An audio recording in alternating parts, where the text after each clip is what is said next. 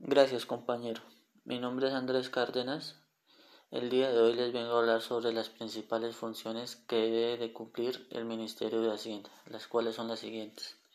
Primera, participar en la definición y dirigir la ejecución de la política económica y fiscal del Estado. Segunda, coordinar con la Junta Directiva del Banco de la República las políticas gubernamentales en materia ya sean financieras, monetarias, crediticias, cambiarias o fiscales. Tercera, deben de preparar los proyectos de decreto y expedir las resoluciones circulares y demás actos administrativos de carácter ya sean generales o particulares necesarias en el cumplimiento de sus funciones.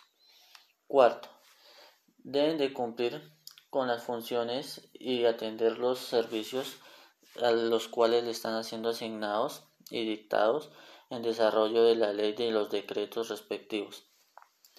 Quinto, deben de coordinar y preparar los proyectos para reglamentar la administración de los servicios aduaneros.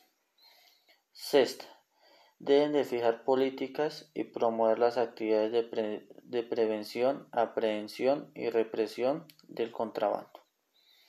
Séptima, Asimismo, ellos deben de apoyar la definición de las políticas, planes y programas relacionados con el comercio exterior en coordinación del Ministerio de Comercio, Ministerio de Industria, Ministerio de Turismo. Octavo, deben de contribuir al control, detección y operaciones relacionadas con el lavado de activos. Bueno, pues estas son como las principales funciones con las que debe cumplir el Estado.